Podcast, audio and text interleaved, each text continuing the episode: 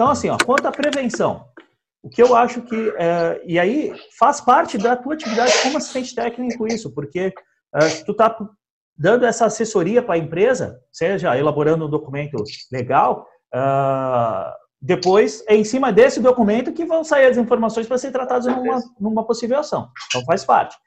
Eu acho que assim, ó, prevenção. Nesse momento, eu alteraria a documentação e colocaria a possibilidade de contágio por agente biológico, porque justamente a gente não sabe como o vírus está circulando. Não sabe quem tem ou quem não tem.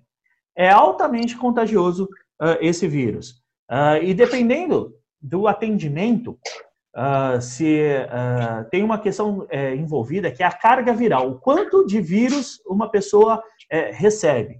Dependendo da carga viral, a manifestação da doença é muito mais agressiva com uma carga mais forte do que com uma carga mais baixa.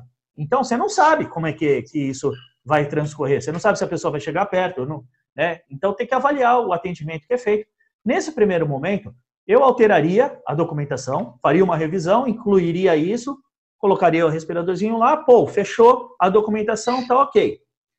Lembrando que tá no PPRA ficha de EPI, né? Tem que andar junto, porque senão o perito depois se baseia nisso para caracterizar uma insalubridade, tá?